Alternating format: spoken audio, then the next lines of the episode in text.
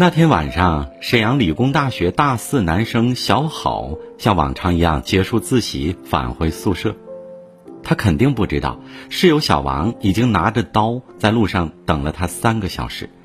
几分钟后，小好来到宿舍门口，小王忽然冲出来，挥刀狠狠刺向他，一刀两刀，小好被整整刺了一百二十七刀。整个过程持续了半个小时，现场。触目惊心，小好最后浑身都是伤，因失血过多不幸离世。到底是什么深仇大恨，要如此残暴的杀人？所有人都在问。事情的直接起因是一次争吵。小好的宿舍一共住着六个人，小王有些孤僻，一直和其他人相处不太好。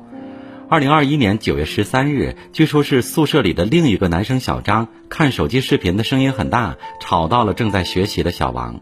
小王制止小张，却被无视，两人很快吵了起来。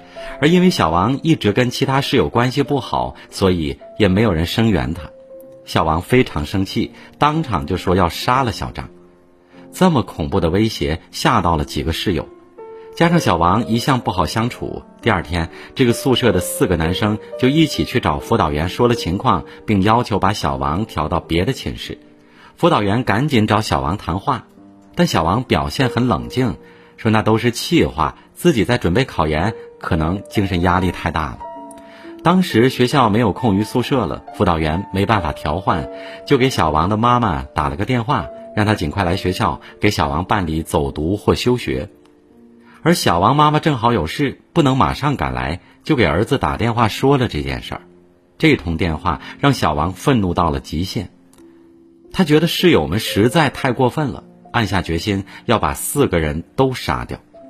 当天下午五点，他去超市买了三把水果刀，本想回到寝室就动手，但当时有三个室友都在，他很难下手。这个细节真是让人脊背发凉，越想越后怕。等了两个小时后，他决定出去堵另一个室友落单的小好。当时小好正准备考研，每天要在自习室学到很晚。晚上七点多，小王就拿着刀等在小好回来的必经之路上。他等到了十点多，毫无防备的小好独自回来，埋伏已久的小王尾随他走到了宿舍附近，冲上去对着他的肚子连捅数刀。小好很快倒地。但小王没有罢休，又是一阵乱捅，最后小好身中一百二十七刀，胸部、腹部、脖颈都被严重刺伤，右肺、肝脏、肾脏、小肠、胃部等多器官破裂，惨烈身亡。一个二十三岁的帅气大男孩就这样离开了人世。小好是个特别好的男孩，同学对他的评价是乐观、善良，学习成绩很好。如果没发生意外，他应该在今年毕业，然后考研上岸，奔赴大好前程。可现在一切都改变了，小好的父母无法接受这个现实。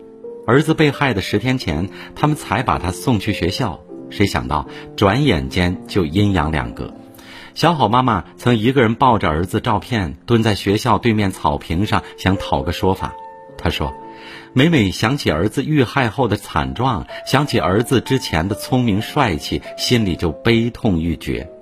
前几天，他还悲伤地发了视频，里面都是儿子生前的照片。他写道：“别人家的宝宝都放假回家了，我的宝宝何时能回来啊？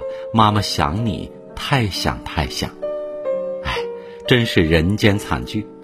后来的种种证据表明，这场杀人案并非一时兴起。小王和室友的矛盾其实积怨已久。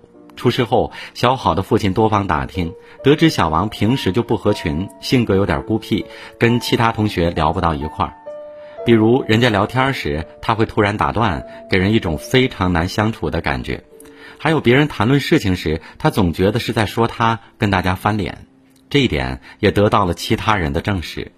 去年九月，论坛上有自称是他高中同学的人说，王某高中时性格有些孤僻，没几个人和他玩。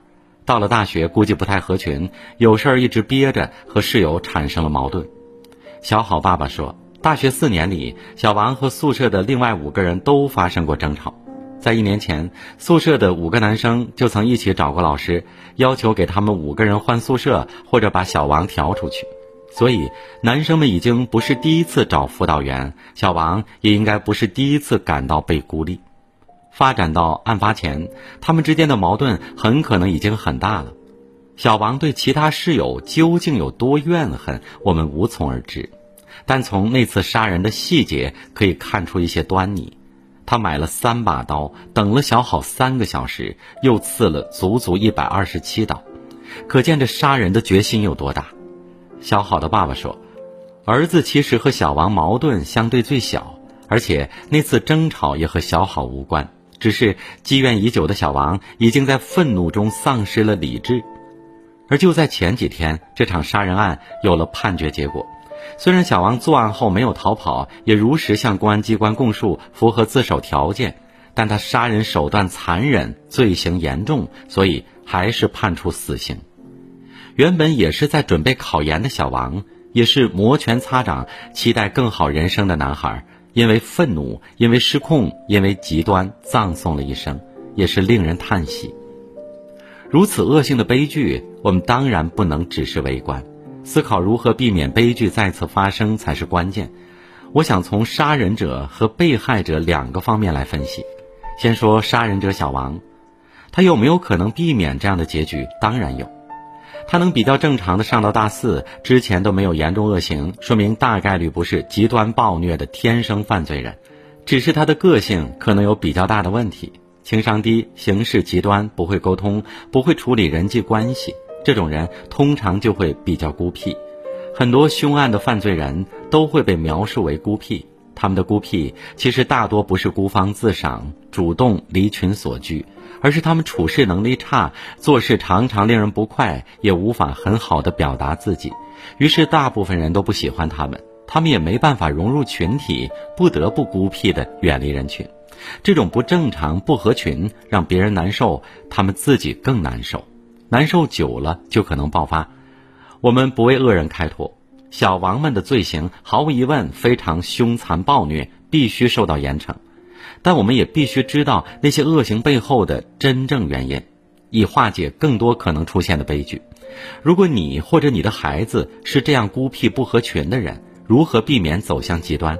我想至少可以做两件事：一，学着以阳光善意的心态去看待别人。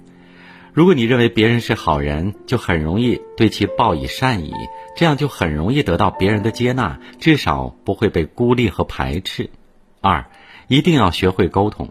很多排斥其实是因为不了解，所以孤僻的人平日里可以试着多跟别人交流你的想法，也多了解别人的心思。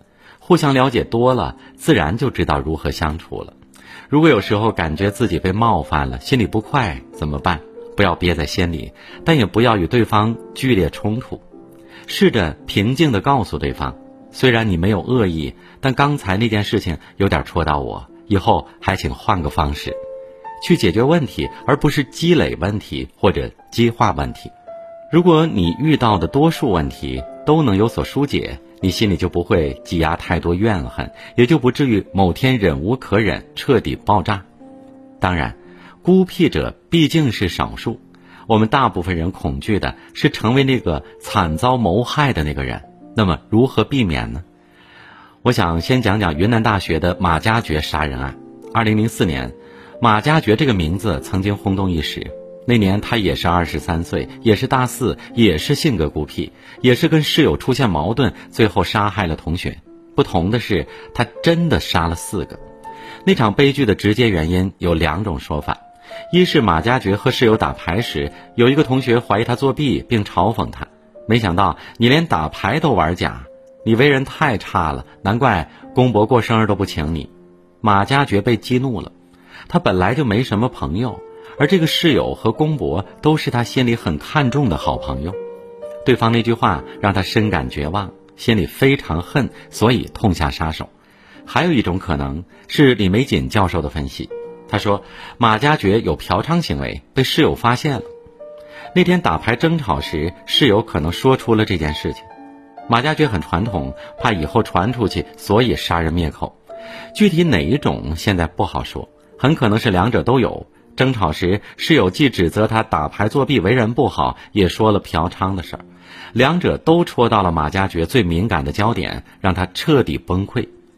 当时正值寒假，那次打牌争吵后，其他人如常等着开学，而马加爵开始购买石锤和黑色塑料袋等工具，准备杀人。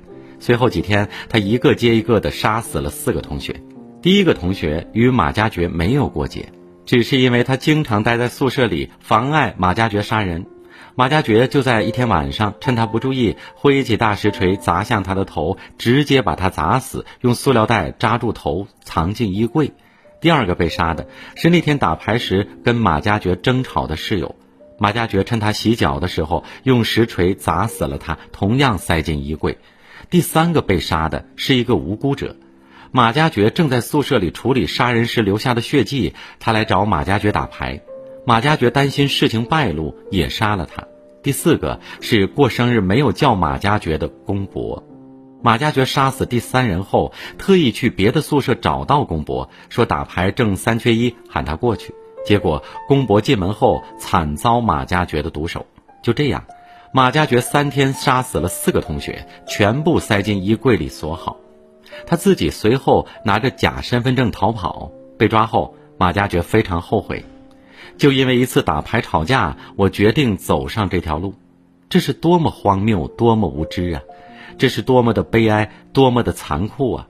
但那几天，我的心里只有苦恼，只有恨，诸多后果都未曾设想。很多事情来不及思考，就这样发生了，的确是残酷。还是说，我们不为杀人犯辩护？无论如何，这魔鬼般的恶行必须绳之以法。但另一方面，我们也要思考如何不遭遇这种厄运。我想也应该做到两件事：一是不激怒别人，尤其是那些狭隘、阴暗、极端的人；不刻薄，不揭短，不逞口舌之快，不把话说绝，不把事做绝。放别人一条生路，有时就是放自己生路。二是尽量做一个善良的人。在马加爵案里，其实还有一个幸运者。他杀完第四个人后，处理尸体时，老乡林峰来找过他。这时的马加爵其实已经走火入魔，杀红了眼，但他还是念着林峰对自己不错，没有下手。也就是说，原本马加爵案可能有五个受害者，但林峰因为善行幸免了。林峰后来说，当年马加爵生病，他给马买过盒饭。所以，善待别人有时真的能救命，虽然并不总是如此，但善良总归要好过恶毒。人活在世，谁也不知道会遇到什么人、什么事。想平安过完一生，我们必须要知道一件事：人跟人是很不一样的。有时你觉得无所谓的一句话，就能让别人火冒三丈；有时你看来芝麻大的小事，别人可能就觉得五雷轰顶。你可能会因为一句稍微过分的话，一个稍微越界的行为惹恼一个人，而一个看似老实的人，可能在被激怒后做出难以想象的疯狂举动。所以，说话做事一定要留余地，不要把人逼到绝境，把自己也置于危险境地。做人留一线，日后好相见。老祖宗说的很对。